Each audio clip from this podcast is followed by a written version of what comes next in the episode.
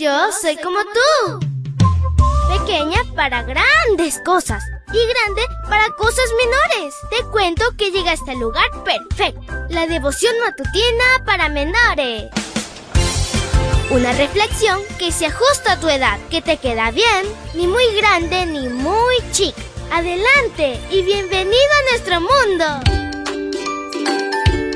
Hola, hola, amiguito y amiguita, en este hermoso lunes, acompáñate de Jesús, tu amigo que estará contigo siempre. Te saluda tu amiga Linda.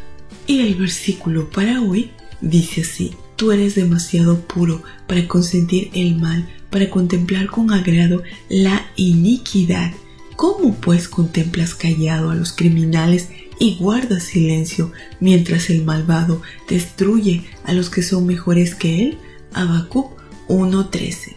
Y la historia se titula El centro del universo.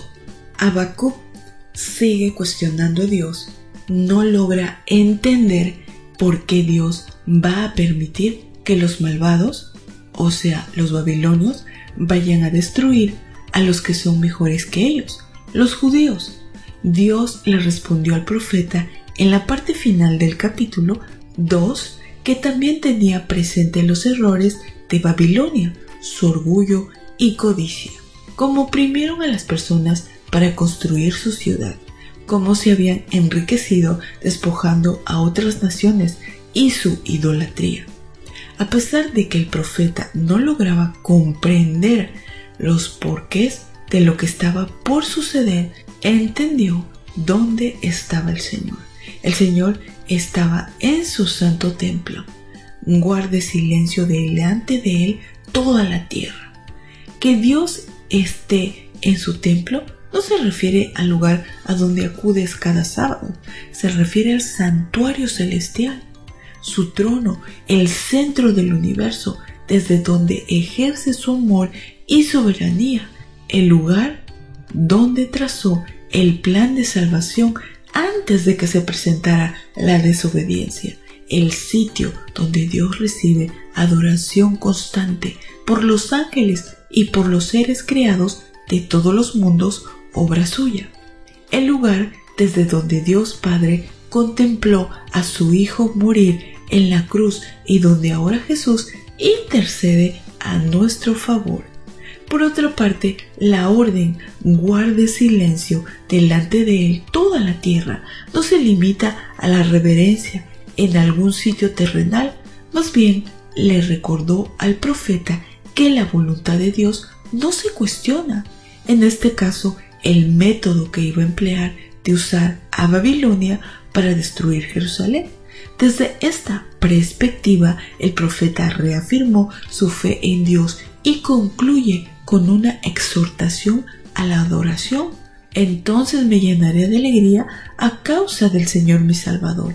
Le alabaré aunque no florezcan las figueras, ni den fruto los viñedos y los olivares, aunque los campos no den su cosecha, aunque se acaben los rebaños de ovejas y no haya reses en los establos.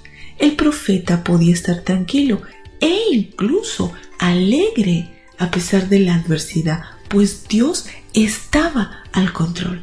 Podía adorarlo, pues tal adversidad iba a desencadenar para el bien de sus fieles hijos que serían deportados.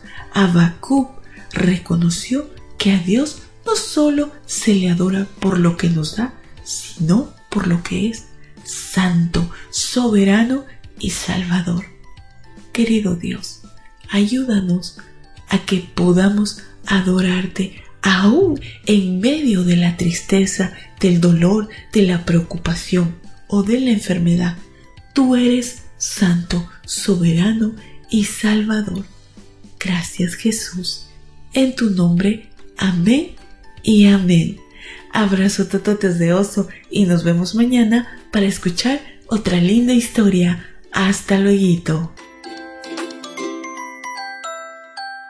Hoy creciste un poco más. ¿Qué? Porque crecer en Cristo es mejor. La matutina de menores llegó por el tiempo y dedicación de Canaan Seventh Day. Adventist Church and Dear Ministry.